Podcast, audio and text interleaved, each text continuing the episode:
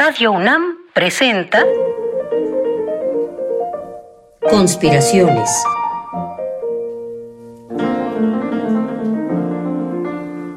Bitácora de un admirador de Balzac.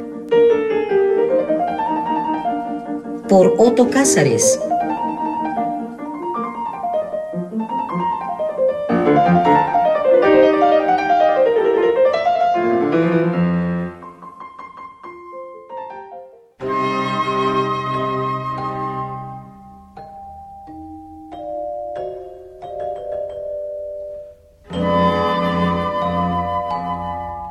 Revelar imágenes en el laboratorio mágico radiofónico.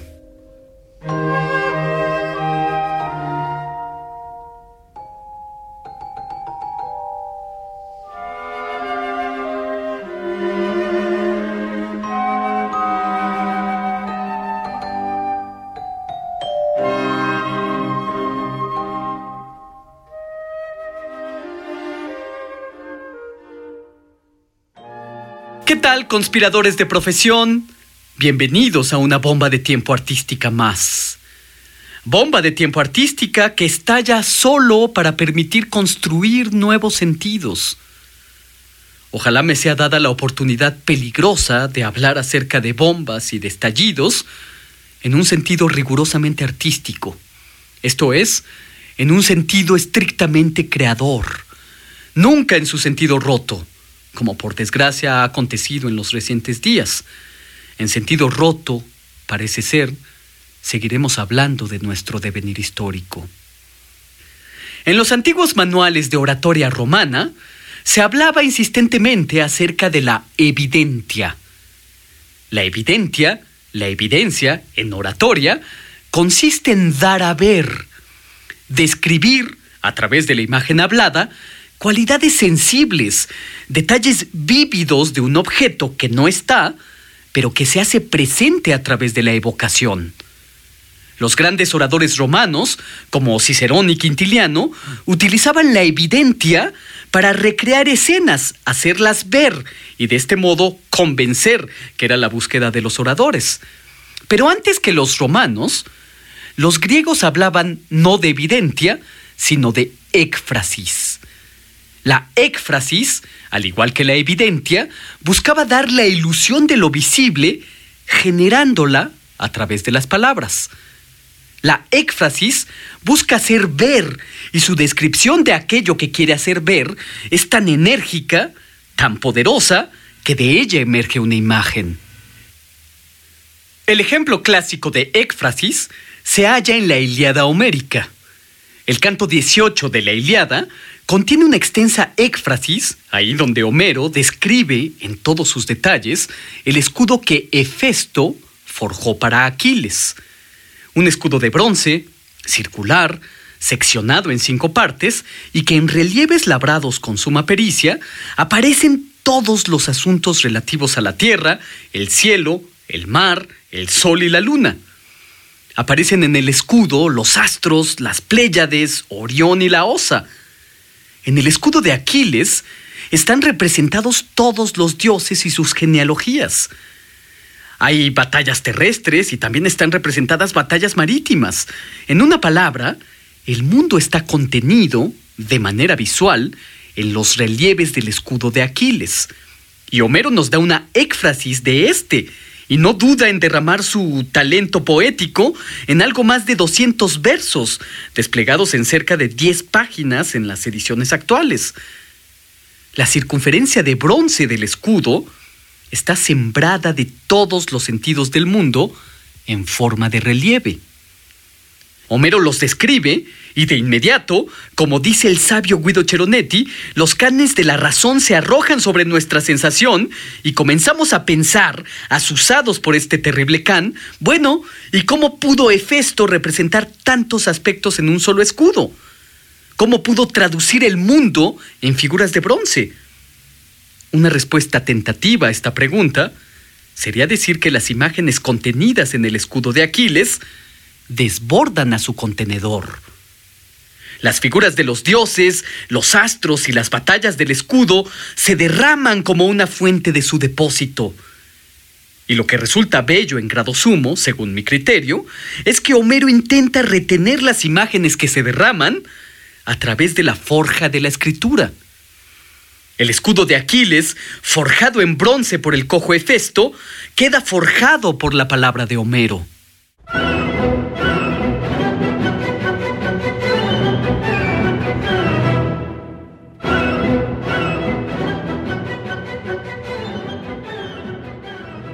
El escudo de Aquiles es el ejemplo clásico de éfrasis.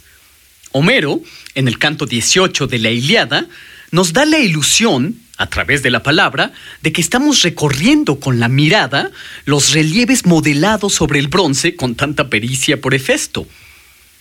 Pero, ¿existió en efecto un escudo de Aquiles labrado con todas las figuras del mundo? ¿Se protegía Aquiles con el mundo traducido a bronce de los ataques de sus enemigos?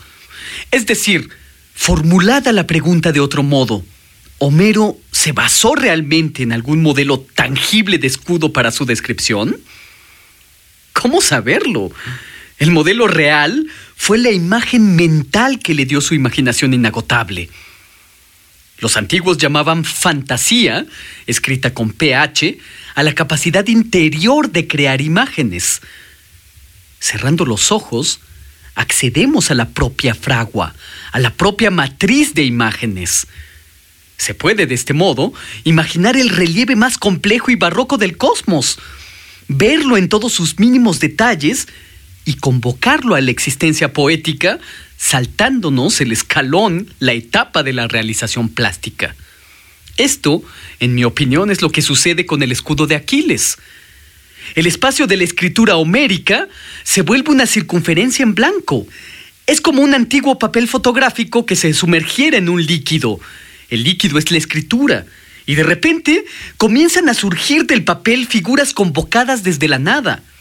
De la nada, y poco a poco, casi mágicamente, emergen del papel figuras.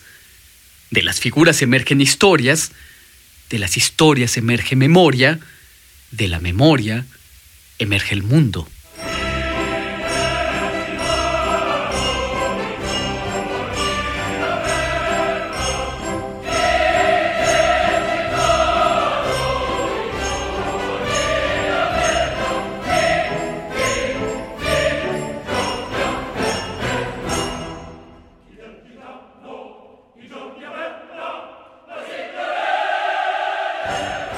Elegido una imagen para hacer con ella una éfrasis radiofónica.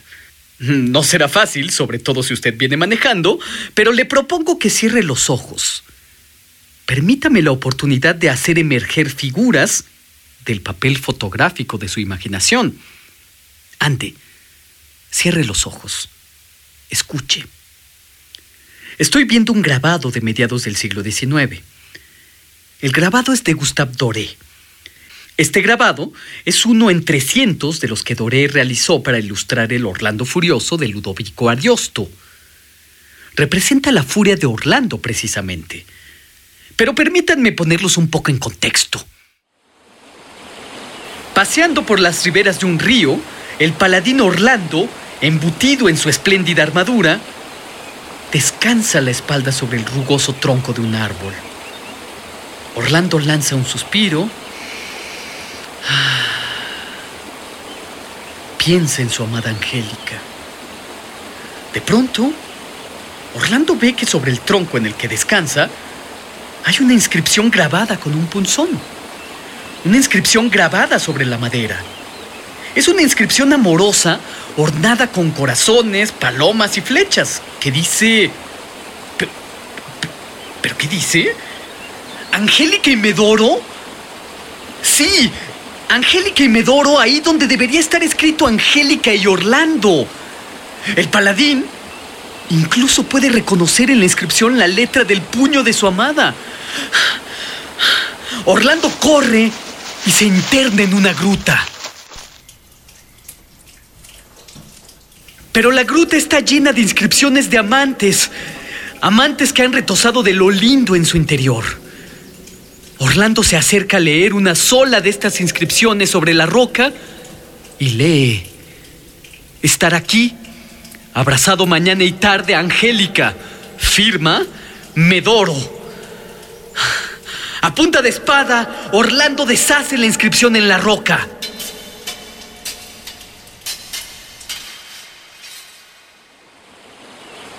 Orlando permanece recostado en el bosque con los ojos abiertos por tres días y tres noches. Al cuarto día, Orlando se quita la armadura y aquí comienza la imagen de Gustave Doré. Desnudo, el paladín comienza a arrancar árboles de la raíz. Derriba con los troncos arrancados a otros árboles.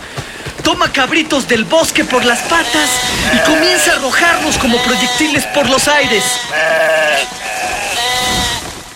En la imagen de Doré, el enfurecido Orlando aparece desnudo como un demente. Parece moverse como poseído por un tigre, o en realidad parece un hombre poseso, lo mismo por un felino que por un gorila. No le podemos ver la cara. Gustave Doré inteligentemente nos ha ocultado el gesto de Orlando, que imaginamos desencajado, pero en cambio, Doré nos da la imagen del bosque angustiado por el paso del furioso. Va Orlando subiendo una loma que cruza de medio a medio la composición con una dramática inclinación. El desnudo energúmeno va arrastrando de una pata, como si fuera una carretilla infantil, a un pobre jamelgo aterrado que va patas arriba. En la cresta de la loma se enseñorea un gran árbol, un castaño probablemente. Sus ramas quebradas hacia todas las direcciones son como los nervios crispados de Orlando, nervios atómicos. Abajo, las cabritillas que han sobrevivido huyen despavoridas y unos pastores se ocultan entre las abultadas raíces del gran castaño nervioso. El cuerpo bestial de Orlando Furioso nos otorga la experiencia de estar en llamas. Este cuerpo está angustiado, asusado por los canes de la celotipia. Ese cuerpo de Orlando Furioso está ofuscado. El cuerpo desnudo de Orlando Furioso es un cuerpo consagrado. Consagrado en el sentido original del término, que significa ofrecimiento de la carne, ofrecimiento a los dioses. Ofrecido en este caso a un dios terrible, que duda cabe, pero ofrecido al fin. El cuerpo consagrado de Orlando Furioso en el grabado de Gustave Doré no cesa de angustiarse y sobre todo no cesa de angustiarnos. El cuerpo angustiado de la locura furiosa del paladín es sin duda una imagen poderosa. He ahí, conspiradores, una éfrasis que se revela sobre el papel en blanco de su imaginación. Como si fuera magia, emergen las figuras a la manera de los revelados en los antiguos laboratorios de fotografía.